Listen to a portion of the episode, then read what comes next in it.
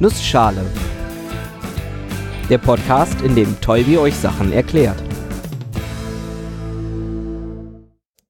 Guten Morgen und willkommen zu einer neuen Episode des Nussschale Podcasts.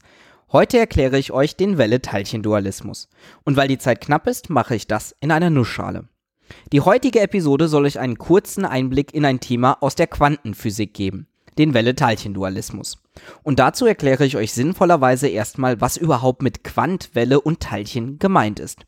Am besten in umgekehrter Reihenfolge. Teilchen, Welle und Quant.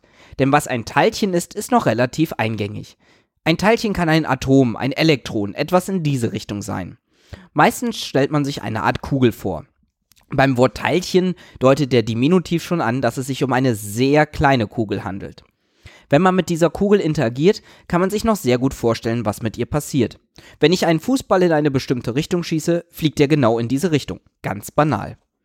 Wellen kann man sich auch noch ganz gut vorstellen. Wellen entstehen zum Beispiel, wenn ich einen Stein ins Wasser werfe.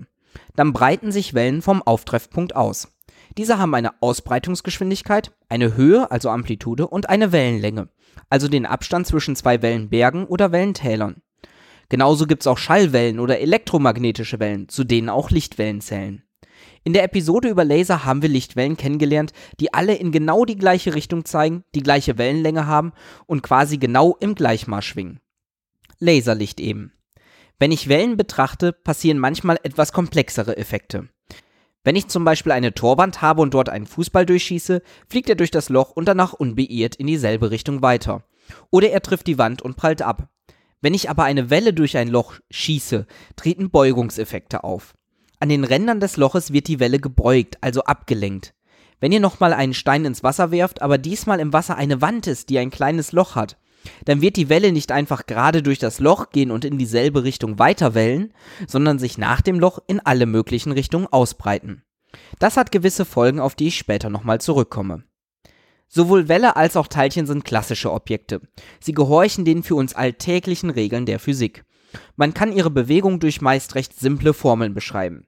Ich kann relativ genau ausrechnen, wo der Fußball landet, wenn ich ihn schieße, oder wie eine Wasserwelle aussieht, nachdem sie sich etwas ausgebreitet hat.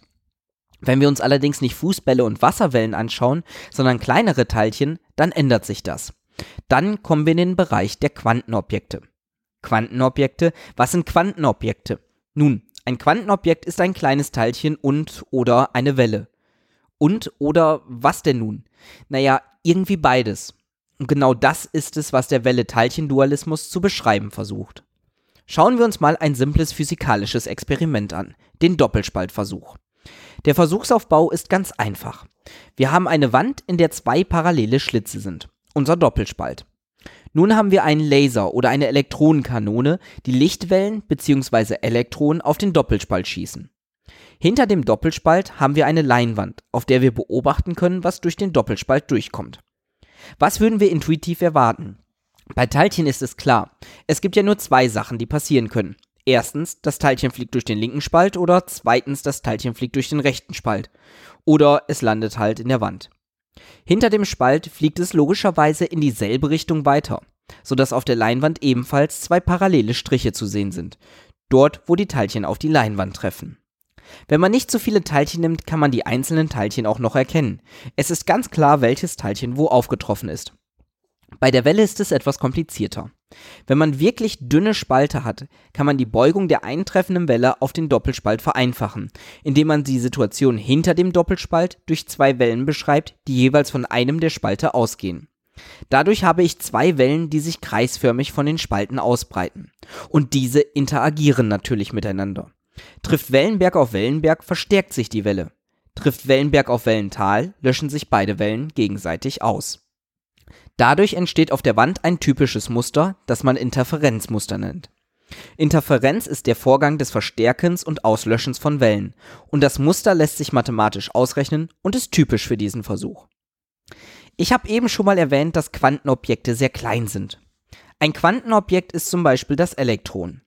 Wir stellen uns das Elektron meistens als kleine geladene Kugel vor, die um einen Atomkern herumfliegt. Damit fällt es in die Kategorie Teilchen und wir würden die für Teilchen typischen zwei parallelen Schlitze erwarten, wenn wir mit einer Elektronenkanone auf den Doppelspalt schießen. Ihr rechnet jetzt schon bestimmt damit, dass das nicht das Ergebnis ist, das wir erhalten, wenn wir diesen Versuch durchführen. Ist das Elektron also eine Welle und kommt ein reines Interferenzmuster raus? Auch nicht ganz richtig. Es kommt eine Kombination aus beidem heraus. Wir sehen ein Interferenzmuster, man kann aber immer noch die einzelnen Teilchen erkennen. Und damit veranschaulicht dieser Versuch sehr schön, was der Welle-Teilchen-Dualismus ausdrückt.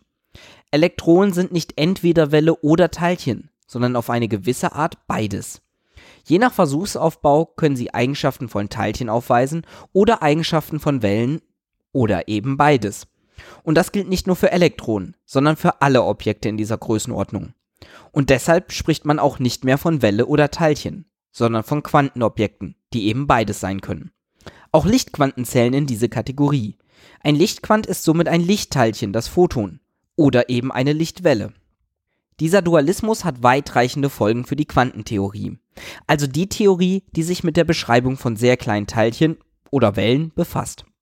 Die Tatsache, dass Objekte nicht mehr als klassische Teilchen beschrieben werden können, macht dieses Gebiet zu einem sehr komplexen Gebiet. Die mathematischen Modelle, um das Zusammenspiel auch nur weniger Objekte zu beschreiben, sind recht komplex.